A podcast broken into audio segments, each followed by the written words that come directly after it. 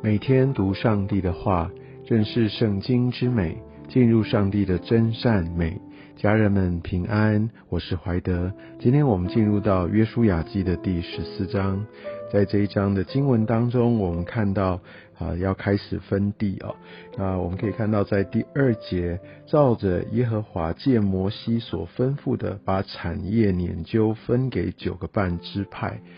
那研究是一种抽签的一个。方式啊，那用抽签来安排这些啊支派他们所可以得着的产业，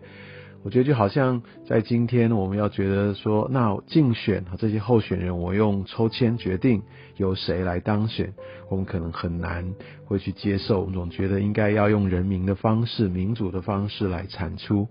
但我想，在当时的一个文化背景，那我想抽签研究是一个从神这边所来的，而且特别在这样的一个方式，是上帝所吩咐摩西要用这样的方式来分配产业。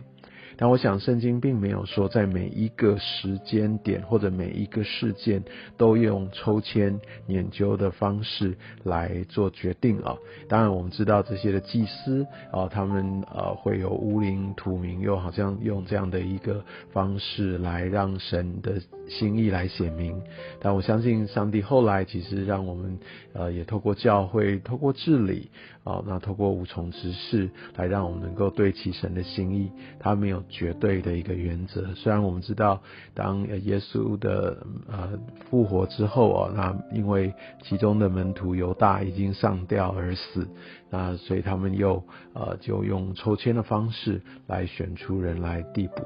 所以我想这给大家一个背景上面来参考，但我想也就是用这样抽签的方式，而不是用呃人多势广或者兵力战功来做一个分配，而以色列人他们都愿意来顺服、来遵从。我想这也就是一个他们凭着信心来经历神、来得着产业、来更多的来被扩张一个很重要的关键。而在第三节、第四节，我们可以看到，呃，立位他们没有呃被分任何的产业哈，因为他们要全心的来侍奉神，但是神还是有给他们一些的诚意，让他们可以去照理他们这些的财产，好这些牲畜。但是因为呃约瑟呃他被后来成为长子，因为流变哈，那神已经把他长子的这样的一个名分挪去，那把双份的一个给长子的祝福给了约瑟的两个。支派就是马拿西跟以法莲哈，然后想在这边也再做一些的重述。那很重要的第五节，耶和华怎样吩咐摩西，以色列人就照样行，把地分了。后面到约书亚带领以色列人来分地，也都是完全按照上帝的吩咐哦。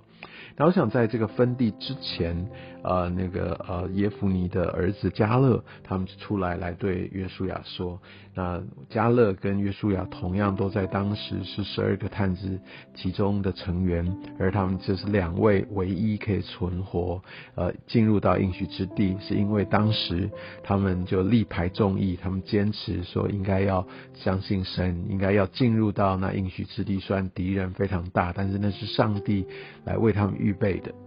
我想经过这么长的时间啊，那他们也持续的来忠心的跟随。那我们可以看到，在分地之前呢，约书亚就听见加勒所对他们说，我想他完全知道这件事情的始末。那当呃加勒在说的时候，那时他说那时我正四十岁，就是当当探子的时候四十岁。那他就按着心意来回报。第八节讲到说，然而同我上去的众弟兄是百姓的心消化，但我专心跟从耶和华我的神。你知道很多时候会有些人哈看见这些事情的困难，呃，领受到上帝的心意，读了上帝的话语，但是在衡量现在所在的处境，或者觉得说，哎，好像别人也都是这样做。或者我我干嘛需要按照圣经的这些准则？或者我知道某某基督徒哦，他们也不一定这样子活啊，但他们也是基督徒啊，感觉上他们也很蒙福，所以我们就有很多很多这些自我合理化的方式。那有些时候，或者我们的信心不够，或者这些闲言闲语，就说啊这不可能的，不可以这样子哦等等的，其实这会使人的心消化。你知道很多人他会站在批评的角度。啊，那但是他们一点都没有参与真正的参与跟建设性。你知道，我们有些时候真的会需要常常来到上帝的面前，求神来审视我们的心。我们会不会有些时候，我们所说的、我们所做的、我们的抱怨，呃，会不会也是使其他人的心消化呢？我们不要成为使别人的心消化的人哦。我们学习加勒，他是呃专心的跟从耶和华我的神，他专心的跟从。而我们在这边也看到亚加勒哈，他对神的信心，他专心跟从哦，他力排众议哦，他做神所呼召他做的事情。但是我们可以看到，上帝带领他所经历的，并不是如我们也许很多时候所期盼。哎，我选择对的，我选择神的方式，那为什么我的困难还在？为什么我还有这么长时间的等待？为什么这些的景况都没有任何的改变？我们可以看到加勒非常宝贵的一件事情，是你看他没有因为别人，他觉得